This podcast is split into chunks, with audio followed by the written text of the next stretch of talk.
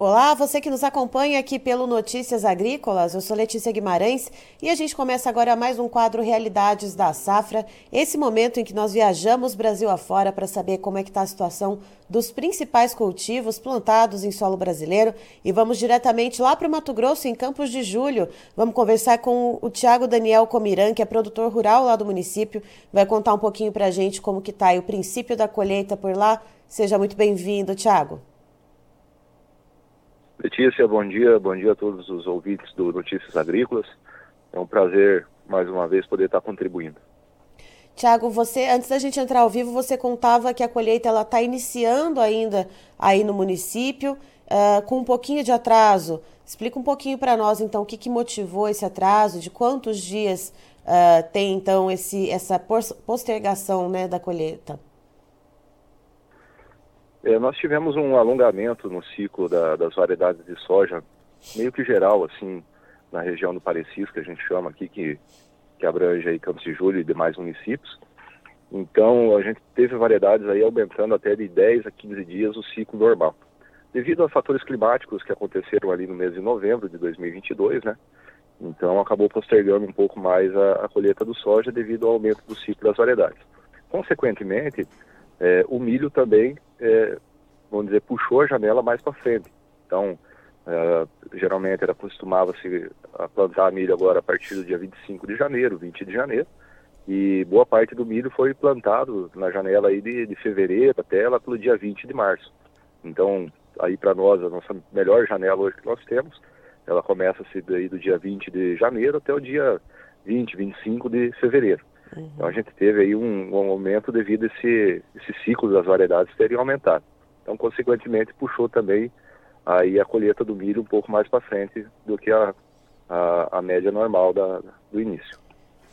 E para você aí que está nos acompanhando pelo YouTube, não se esqueça de se inscrever no canal do Notícias Agrícolas, ativar o sininho para receber as notificações, deixe o seu like nos nossos vídeos e tem aqui o chat do lado, então Participe aqui com a gente, mande suas perguntas, sugestões, enquanto rola esse bate-papo aqui, então, com o Tiago Comiran. Uh, e, Tiago, com esse atraso, então, no processo de colheita uh, e no processo, como que ficou o, o, desenvolvimento do processo do milho, do desenvolvimento do milho, então, já que teve um plantio ali é, um pouco fora da janela, né, como que ficou esse desenvolvimento? Ele foi dentro do esperado? Teve alguma pressão por praga ou doença? Então, Letícia, é, foi um ano, assim, como foi atípico para a cultura da soja, foi um ano, assim, atípico também para a cultura do milho. É, nós tivemos chuvas aí é, bem fora de época, com, com, índices aí em maio até, em abril, assim, bem a mais do que a gente está acostumado. Geralmente, março chove bem, abril dá uma regulada e maio quase nada. Então, nós tivemos uma chuva é, razoável aí, e às vezes até concentrada em alguns pontos, que acabou salvando boa parte desse milho que foi plantado fora da janela. Então, esses milhos plantados dia 20 de março, com a janela assim totalmente fora do que a gente é, tem de costume de plantar, eles não vão ter uma produção é, tão boa quanto os plantados desde fevereiro. Mas eles assim vão, não vão ter uma produção tão reduzida quanto era o esperado para eles. Né? Então acabou ajudando de uma certa maneira esse clima. Uh, em níveis de, de pragas e doenças, uh, foi um ano sim complicado em relação a cigarrinho. Ela vem aumentando muito, né? Algumas regiões uh, teve pouco ataque, outras mais, mas na média ela teve bastante presença uh, nas áreas de milho, causando até em alguns lugares eh, certos problemas mais graves. Então é um negócio que a gente vai ter que começar a trabalhar, já vem trabalhando já há uns dois anos, para começar a ter um controle mais efetivo e um manejo mais efetivo. E o pulgão, o pulgão é uma, uma praga que tem aumentado significativamente por conta da nossa região. Ela é uma região é, muito propícia para a proliferação de pulgão. Então é uma situação que a gente está controlando já há alguns anos e esse ano ele se apresentou um pouco mais elevados níveis dessa prática. Né? Então a cultura do milho ela até tem, tem vindo né, razoavelmente bem até o momento e estamos esperando agora ver como que vai se desenrolar durante a colheita para ter uma ideia de como que está essas produtividades. E, Tiago, tendo em vista esse uh, atraso, né, esse plantio um pouco fora uh, da janela de algumas áreas aí em Campos de Julho, esses ataques né, de pulgões e cigarrinhas, Uh, a gente consegue ter uma estimativa de média de produtividade em sacas por hectare e quanto se costuma ser essa média geral no município para nós termos uma, uma ideia de comparação? Então, Letícia, é, para a gente ter uma ideia de, de, de, produção, né, o que poderia se ter aí, a gente teria que ter pelo menos aí uns 50% da, da lavoura, 60% colhido, para a gente ter mais ou menos uma projeção. A média do município, em outros anos, seja eles bons ou ruins, ele fica entre torno de 100 a 105, talvez 110 sacas, na melhor das hipóteses. Então, ainda mais pegando um ano atípico, com a janela fora, com uma colheita mais tardia, como a gente tem aqui no município, a gente pode dizer que não tem nem 10% das áreas ainda colhidas, a partir da semana que vem que vai se iniciar de fato assim um, um aumento progressivo da colheita, né? Então está bem difícil da gente colocar essas médias aí para ter uma estimativa. Mas a gente espera que essas médias fiquem dentro da normalidade. Lógico, vai ter aquelas áreas com altos investimentos que já estão sendo colhidas ou que vão ser colhidas com milhos com variedades e, e áreas acima de 150 sacas, como vão ter áreas aí com menos de 80 sacas devido a essa plantio fora de época. Então, a média eu acredito que por mais das variações, ela deva ficar na média histórica do município. Mas é muito cedo para falar porque a gente não tem muita colheita ainda é, em andamento, né? E, Tiago, pensando no sistema logístico e sistema de armazenamento, uh, com muitos produtores e lideranças uh, de vários municípios em vários estados com, com, os quais a gente conversa aqui no Notícias Agrícolas, relatam para nós que boa parte da soja acabou não sendo vendida porque os preços caíram abruptamente, assim como o milho. Uh, então essa soja ela está ocupando armazéns e aí quando vier com força essa colheita do milho, esse milho começar a, né, a sair do campo com mais rapidez, como é que vai ficar a situação? Em outras localidades a gente já sabe que vai ser um caos logístico e um caos no sistema de armazenamento. Aí em Campos de Julho, como é que está a realidade?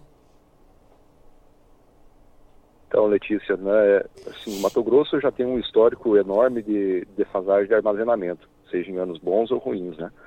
Uh, eu digo que esse ano vai ser o ano que a gente vai mais ver produto a céu aberto, milho no caso, uh, por dois fatores. Nós temos a questão é, mercado, né, que a, a, situação não permite ao produtor fazer negociação nenhuma.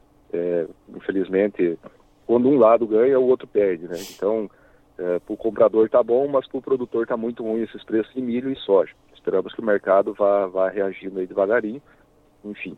E outra questão é a questão logística das traders. Então, a gente tem problema nos portos, né? já está se fechando a janela para para soja, para embarque em portos, então fica acabando somente fábrica na nossa região e, consequentemente, você tem que retirar o milho. Uh, as traders têm algumas empresas que têm milho, é, soja de fevereiro ainda para ser retirado nas propriedades aqui tem armazém e não retirar. E esse produtor está com esse produto lá, precisa colocar a safra de milho e a trader ainda não tirou e, consequentemente, a janela para retirar o soja está acabando. Então isso aí vai ser um caos, uma, uma bola de neve muito complicada aí, tanto para produtor quanto para trade, e a gente vai ter é, muita complicação aí de armazenagem para o milho dessa safra. Certo. Tiago, muito obrigada pelas as suas informações. Você é sempre muito bem-vindo aqui com a gente, então, para trazer toda essa realidade que está acontecendo em Campos de Julho, no Mato Grosso. Muito bem, obrigado Letícia, espero ter contribuído da melhor forma, ficamos à disposição. Tá, então estivemos com o Tiago Daniel Comiran, que é produtor rural lá de Campos de Julho, no Mato Grosso, nos contando como é que está então a situação do milho safrinha por lá. E ele relata que como houve um alongamento durante o cultivo da soja e também atraso na colheita da oleaginosa, isso acabou então empurrando para frente também o plantio do milho e a colheita do milho, que já era para estar tá mais avançada nesse momento, como se vir, viria em outros anos, se veria, perdão, em outros anos, uh, e nesse momento, segundo o Tiago, uh, não, há, não chega nem a 10% de área colhida. Então fica até complicado, segundo ele, fazer uma estimativa né, do que deve render de produtividade em média em sacas por hectare. Mas ele explica que uh, a expectativa é que fique mais ou menos dentro da normalidade para o município, para a média geral, que é em torno de 110 a 115 sacas por hectare, mas isso pode acabar variando uh, conforme o andamento da colheita, conforme essa colheita for progredindo. E de acordo com o Tiago, outro problema também vai ser a questão Uh, do escoamento desses grãos. É, ele explica que a soja ela está parada no sistema de armazenamento lá da região Uh, muitas traders estão com atraso para retirar essa soja para levar para os portos. Ele explica que tem soja lá que era para ter sido retirada em fevereiro e que ainda seguem nos armazéns.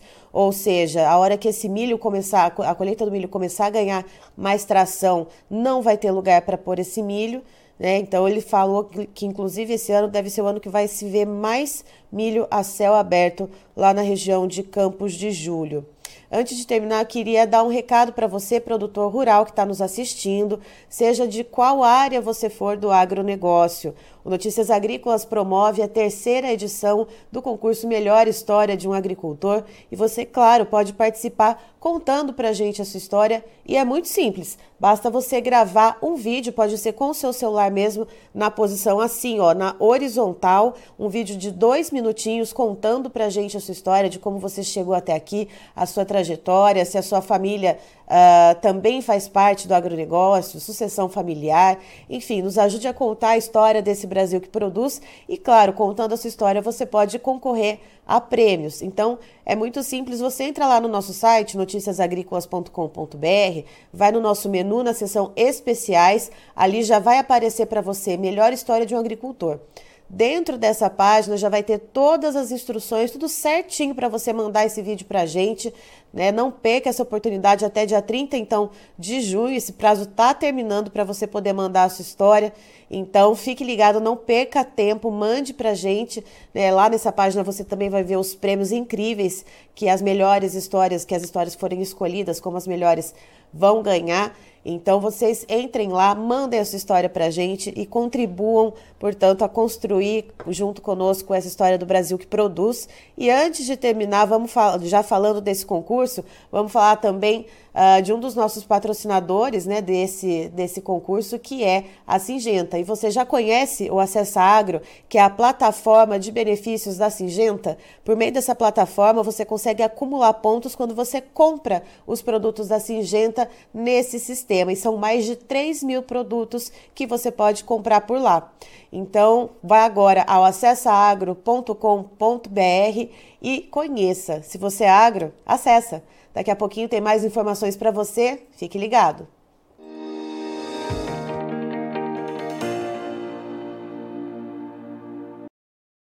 Participe das nossas mídias sociais no Facebook Notícias Agrícolas, no Instagram arroba Notícias Agrícolas e em nosso Twitter arroba Noteagri. E para assistir todos os vídeos, se inscreva no YouTube, na Twitch, no Notícias Agrícolas Oficial.